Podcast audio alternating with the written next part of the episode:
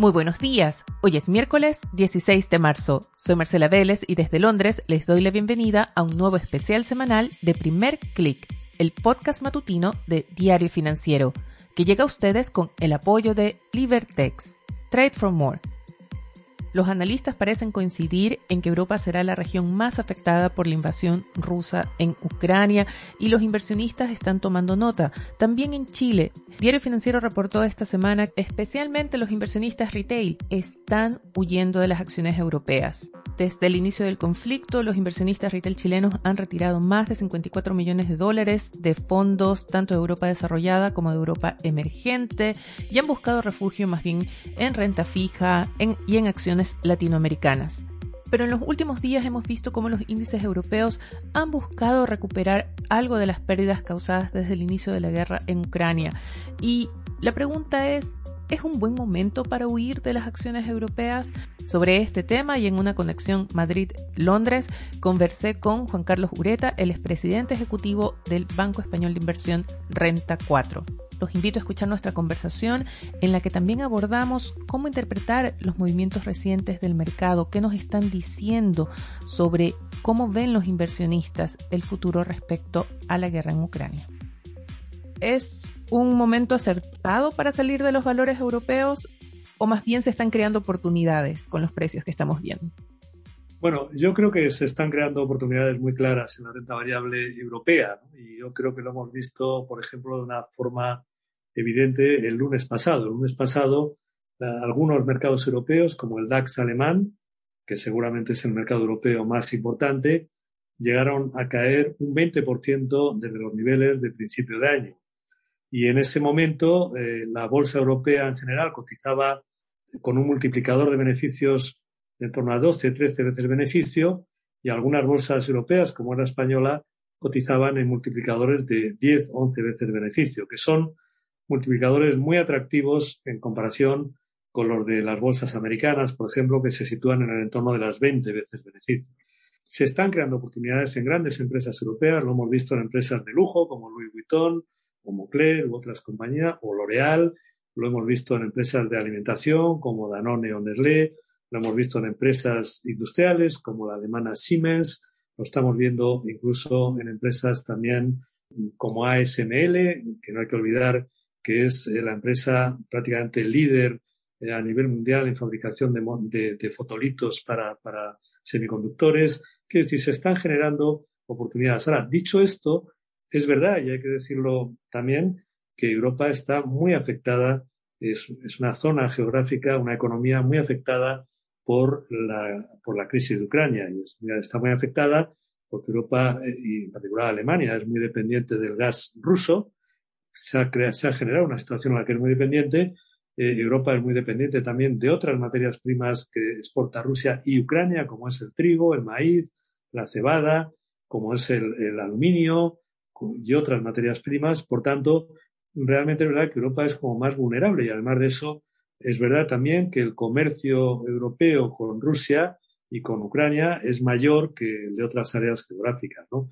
Pero yo diría que poniendo la balanza los pros y los contras, poniendo en la balanza lo negativo de la situación para Europa y la caída que han tenido las bolsas europeas. Y no hay que olvidar que las bolsas europeas hoy, a fecha hoy, caen en torno al 14-15% desde el inicio de año y eh, las americanas caen un 9 un 10%. Quiere decir, realmente se están produciendo oportunidades en el mercado europeo y yo creo que son de empresas muy atractivas, de empresas muy globales y empresas que están cotizando en niveles de oportunidad.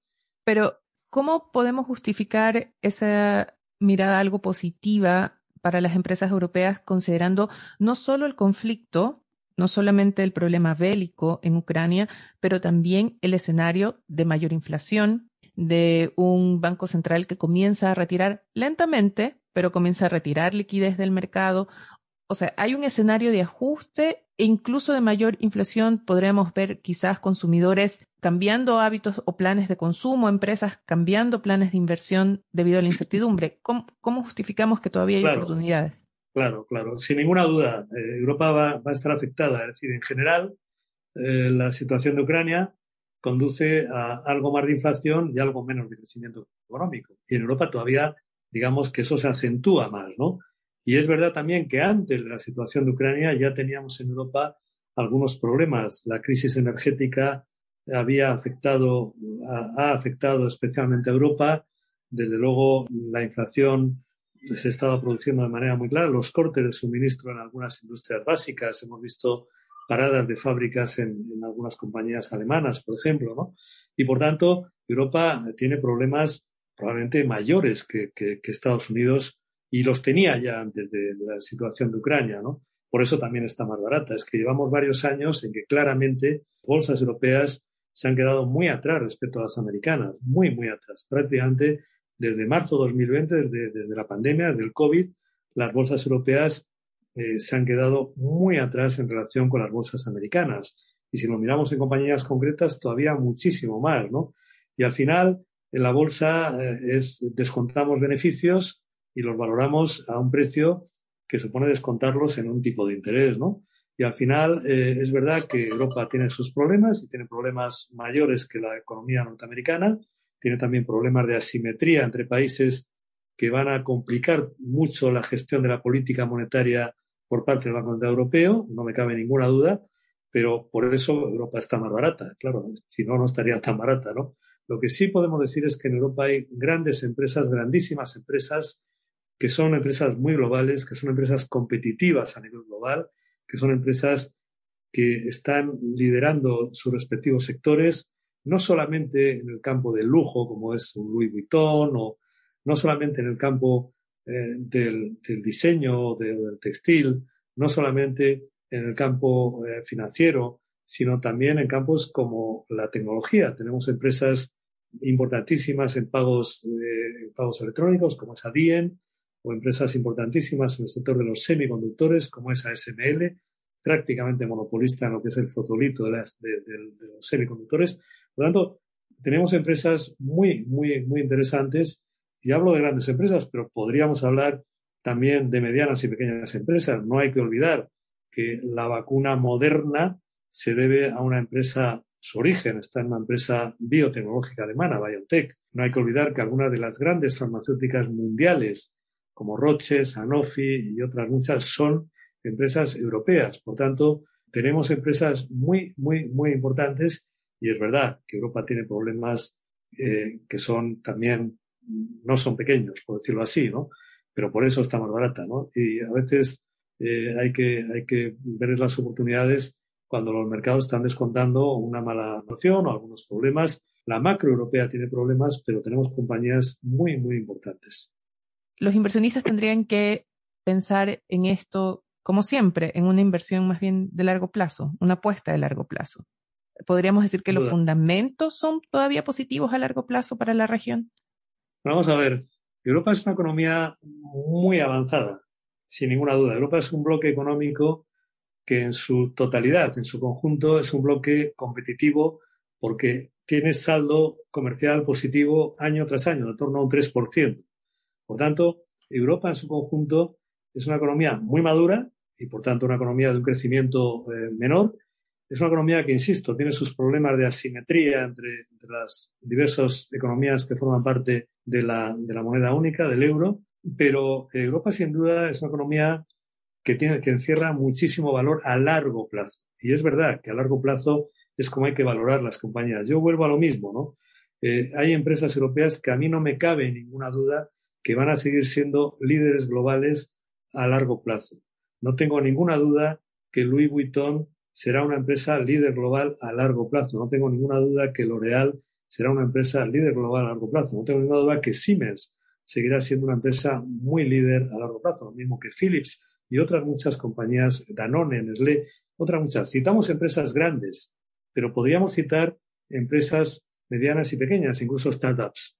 Muchos de los últimos unicornios se han generado en, en Europa. Y a veces hay una cosa muy interesante en el mundo de los mercados actuales, ¿no? Y a veces pensamos países y en economías y decimos, bueno, la, economía, esa economía está muy mal, ya podemos hablar de la economía europea, tiene sus problemas, o podemos hablar de economías a veces de, países, eh, bueno, pues en vías de desarrollo, pero en esos países y en esas economías surgen grandes empresas, ¿no? Y realmente eso es lo que está pasando en Europa. En Europa hemos tenido en los últimos eh, eh, años compañías que, realmente han sido muy importantes en todos los ámbitos, incluida la tecnología.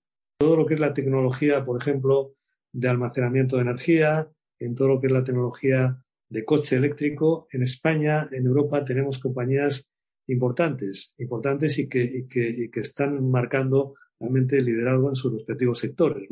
Por tanto, la innovación, la creatividad empresarial se produce en, cualquier área, ¿no? Y en Europa, desde luego, se produce mucha. Lo que pasa que a veces queda un poco ensombrecida por esas grandes tecnológicas norteamericanas, etcétera, ¿no?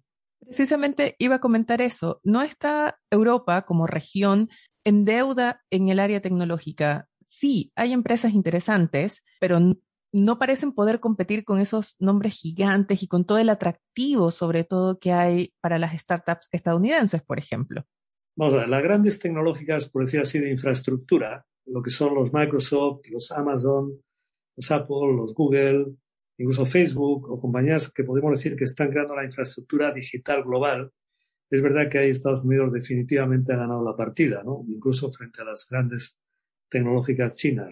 Pero afortunadamente el mundo empresarial, el mundo de la innovación, el mundo de, la creación empresarial es, es, un mundo vivo y en todo, en todo el mundo. Tenemos en Chile compañías tan interesantes como Notco, por ejemplo, una compañía innovadora. En España podríamos citar 10, 15, 20 empresas que realmente son súper innovadoras y que realmente han llegado a ser unicornios, algunas de ellas cotizando ya. ¿Quiere decir eso que sea tanta innovación como en el mundo americano? No, sin ninguna duda, no. Pero se está generando innovación. Yo lo que quiero decir es que hoy, cuando uno quiere invertir, es bueno no ponerse orejeras y es bueno mirar al mundo. Eso es lo bueno que tiene el mundo post-COVID, ¿no? Que realmente, y, y, hay otro tema que me gustaría también decir de esto, ¿no? A veces cuando pensamos en el mundo, eh, en la economía, siempre decimos, bueno, ¿cuánto va a crecer el PIB o cuánto va a crecer? Y esa pregunta hoy no es una buena pregunta. La pregunta buena hoy es cuánto va a crecer tal segmento del PIB o tal otro. Es decir, estamos en un mundo en K.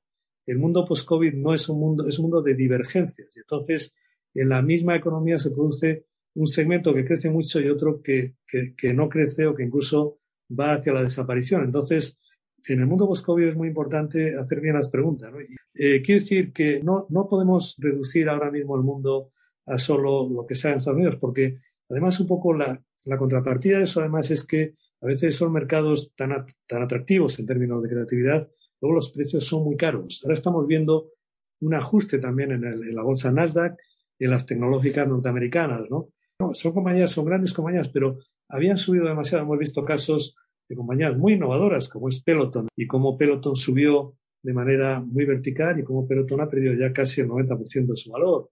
Entonces, estamos a puertas de un ajuste importante en valoraciones. Bueno, no hay que olvidar que el ajuste, el ajuste en valoraciones de las tecnológicas lo hemos visto ya. El año pasado, el año 2021, fue muy engañoso, porque el año 2021 fue un año en que el Nasdaq subió un 21% y el Standard Poor's americano subió un 27%. Pero en torno a la mitad de las compañías del Nasdaq cayeron entre un 30 y un 50% en el año. Muchos fondos de tecnología el año pasado de empresas del Nasdaq tuvieron caídas de en torno al 30, 40 y hasta 50%. Insisto, estamos en un mundo en K, estamos en un mundo diferente al mundo pre-COVID. En el siglo XX hacíamos la pregunta, bueno, ¿cómo, cómo va, ¿cuánto va a subir el PIB o, cómo va a ir la economía tal o la economía cual?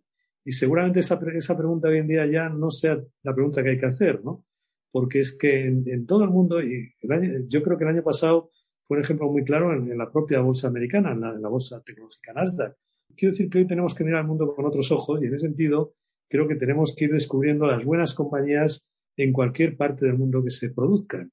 Y afortunadamente también una buena cosa es que la innovación empresarial, la, la, la creatividad empresarial hoy en día es muy global. Es que se produce, insisto, en, cualquier parte del mundo prácticamente, ¿no? Pero en ese sentido, para los inversionistas retail estoy pensando más que para los inversionistas calificados que pueden comprar una acción concreta o, o, pueden entrar a un bono concreto.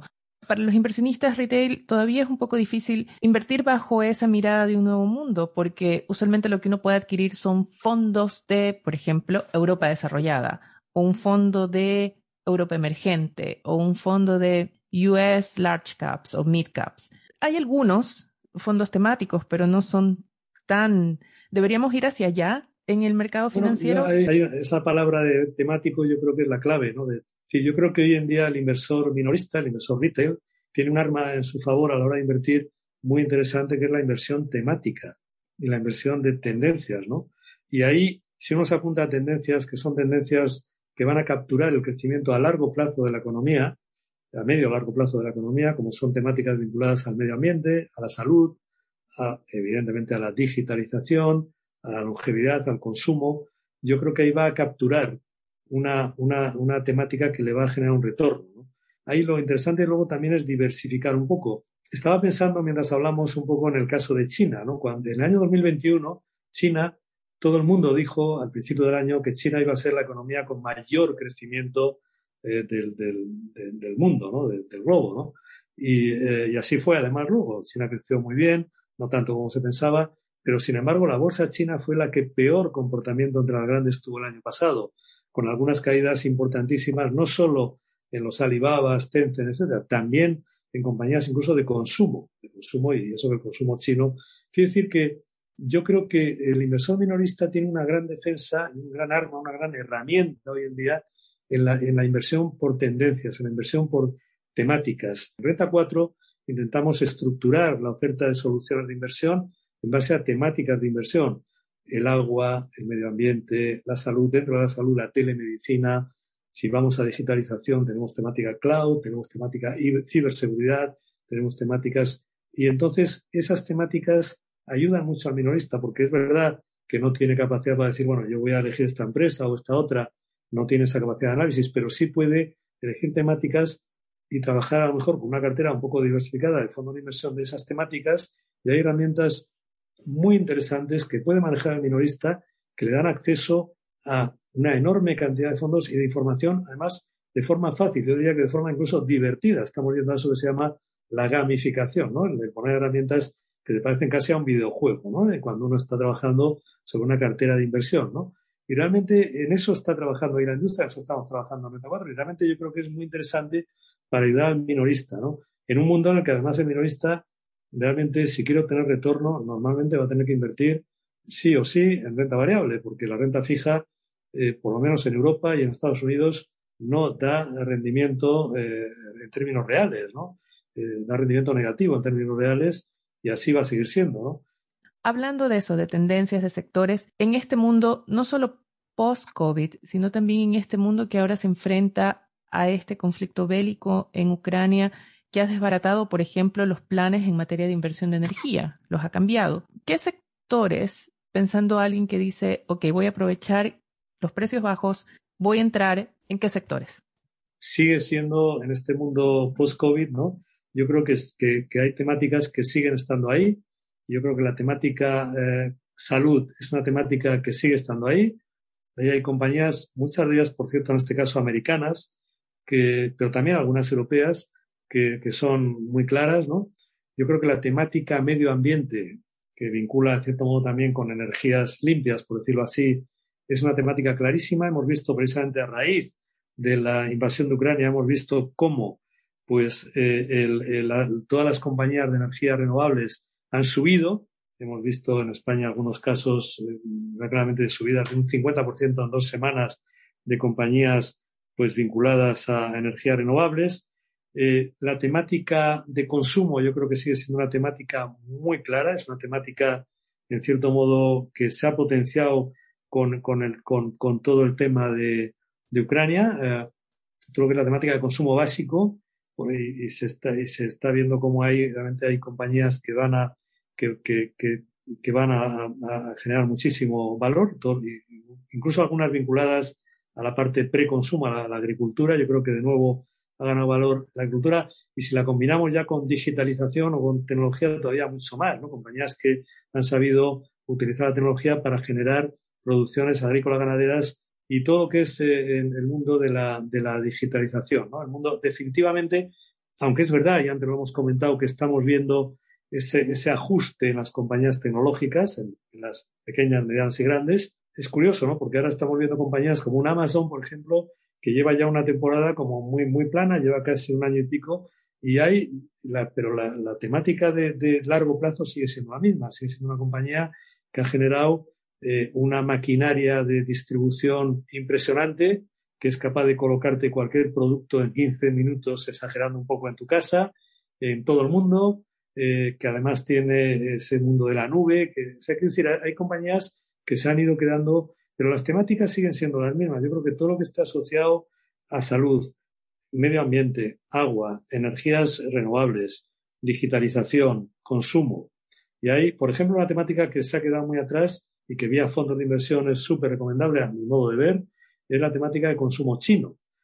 Hemos visto que en los últimos días los mercados europeos han tratado de recuperar. O sea, sí hay inversionistas entrando con compras de oportunidad. Y si leemos el comportamiento de los mercados, ¿qué podríamos deducir que están asumiendo en los valores respecto a la situación en Ucrania? ¿Cómo lo pues está percibiendo el mercado? Vamos a ver, yo diría que el lunes pasado fue un punto eh, muy importante de, inflexión, porque ahí vimos cómo eh, los mercados empezaron muy mal por la mañana, con el petróleo a 130 dólares, o 140 en el caso del Brent, con las bolsas europeas y globales un poco derrumbándose, ¿no? Y de repente hubo un punto de inflexión y yo y uno se pregunta, bueno, ¿qué, ¿cuál es el mensaje? ¿Cuál es el mensaje de lo que vimos el miércoles en las bolsas europeas y en el petróleo? ¿Cuál es el mensaje de que el petróleo en una semana ya ha pasado de 130 dólares a 102, 103, que está ahora mismo cuando estamos hablando, ¿no? Y yo quisiera pensar que el mensaje es que va a haber un final pronto, un final próximo del frente militar de la guerra. Esta guerra es una guerra muy, yo diría que muy siglo XXI, en el sentido que es una guerra total, es decir, se produce en varios frentes a la vez, el frente militar en Ucrania, el frente económico con las sanciones, boicot, etcétera, el frente de la comunicación, siempre en toda guerra lo ha habido, pero aquí amplificado por, la, por las redes sociales, por el mundo digital, etcétera, y el frente de los valores. Y yo creo que esta guerra, de alguna manera, ha sido una guerra que ha tenido, es una tragedia y humanamente es una tragedia, pero ha tenido una pequeña virtud o gran virtud, y es que ha unido a eso que llamamos genéricamente Occidente, eh, lo ha unido frente a, una, a, un, dictador, en este caso a, Putin, y ha habido una respuesta, yo diría que a mí por lo menos me ha sorprendido muy unánime de las personas. Yo tengo amigos y amigas que han ido a la frontera de Polonia con, con Ucrania para ayudar voluntariamente. Eh, bueno, y, ha habido una respuesta muy unánime de, mucha gente en el mundo occidental para, eh, eh, para responder a esta invasión. ¿no? Y luego ha habido también una, una, respuesta de las empresas, de muchas empresas, pequeñas, medianas y grandes, por primera vez. Y entonces, a mí me da la sensación de que en este momento Putin tiene como dos escenarios por delante. Uno, seguir adelante con la invasión, seguramente con gran esfuerzo, con un esfuerzo que él no esperaba, con un gran coste para la propia Rusia y además sabiendo que aquello puede ser su Vietnam particular, es decir, que aquello puede ser una invasión en la que tenga muchos años de una contestación, de guerra de guerrillas, de atentados, etcétera.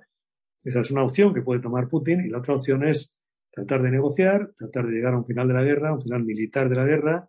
Obviamente va a pedir algo a cambio, probablemente las dos, las dos regiones rusas, pero eh, yo creo que esta segunda opción es lo que a mi modo de ver, o al menos lo que yo quisiera creer, que los mercados están descontando con las subidas que se han producido desde el pasado lunes, eh, el lunes 7 de, marzo, en las bolsas globales y en los mercados de materias primas, la, bajada del petróleo. Pero no estamos corriendo el riesgo de que estén subestimando el impacto, por ejemplo, de las sanciones, del tema del aumento del costo de fertilizantes, el tema propio de la energía. ¿No estamos ante yo, también? Yo creo, que sí, los mercados siempre se mueven a ráfagas, ¿no? Y siempre se mueven de manera un poco convulsa, por decir así, ¿no? Y es verdad que si viene un final militar de la guerra, que no será el final en otros frentes, pero sí militar de la guerra, probablemente, probablemente los mercados tengan eso que se llama un rally de alivio, es decir, un relief rally. Y es probable que en los mercados de materias primas veamos una bajada importante también, como ya lo estamos viendo, pero sin duda coincido totalmente con, la, pregunta en el sentido de que no se van a acabar ahí los problemas de la economía. La, guerra, aunque se acabe mañana, la guerra va a tener efectos de segunda y de tercera ronda, no tengo ninguna duda. Esto va a suponer un impacto en la economía europea, desde luego en términos de más inflación y menos crecimiento, en la economía mundial. Yo creo que también Estados Unidos se va a ver impactado. Creo que, ahora bien, lo interesante, seguramente los mercados ahora están volviendo a un wishful thinking, a un escenario demasiado bondadoso, que no será así. luego habrá realidad libre, luego se verán. Pero lo que sí creo que los mercados están descartando, y yo creo que esto es importante, es ese escenario de recesión global o estanflación global. Sí se maneja bien. Yo creo que se puede. A mí ahí me ha gustado mucho y creo que es muy importante la unión de Occidente. Creo que es esa unión que ha habido respuesta de la gente, en primer lugar, y luego de las empresas privadas, y esa iniciativa también de lo privado, porque estamos demasiado, tras la crisis de Lehman y tras el COVID, hemos dado demasiado, eh, que, esperamos mucho de lo público. Yo, yo espero más de lo privado, ¿no? Yo creo que al final la economía privada es la que tiene que llevar el liderazgo de, lo, de la post guerra de Ucrania, ¿no? Y entonces, y yo creo que hay esa reacción que ha habido que realmente podemos tener una expectativa de que por lo menos, aunque es verdad que se van a producir todavía problemas y los problemas hay que gestionarlos, pero creo que podemos pensar que el escenario peor de una estanflación, una recesión global, pues realmente es un escenario que no se va a producir. Y creo que es lo que los mercados nos, nos están diciendo desde el 7 de marzo. Ojalá no se equivoquen. Como pudieron escuchar hacia el final, tuvimos una alarma que nos recordó que debíamos ir ya cerrando la conversación. Espero que les haya sido útil, que hayan encontrado varias ideas. Yo ciertamente encontré varias ideas interesantes respecto a sectores temáticos, ideas de inversión y encontré muy interesante la interpretación que hace sobre el comportamiento de los mercados y la lectura que están haciendo respecto a cuáles serán las siguientes fases en este nuevo conflicto bélico en Europa. Con esto me despido por ahora. Los invito a que sigan actualizados de todas las noticias visitando nuestro sitio web de f.cl. Recuerden que si tienen algún tema especial que quieren que abordemos en este espacio, pueden escribirme a través de mi cuenta de Twitter arroba Marcela Vélez o a través de mi correo electrónico mveles arroba de si encuentran este podcast útil, pasen la voz, ayuden a que más gente nos conozca. También no olviden de calificarlo en la plataforma que estén escuchando este podcast. Eso ayuda a que lleguemos a más personas. Recuerden, primer clic llega a ustedes con el apoyo de Libertex, Trade for More. Les deseo que tengan un buen día. Mañana regresamos con nuestra programación habitual con la información de apertura de los mercados. Hasta entonces.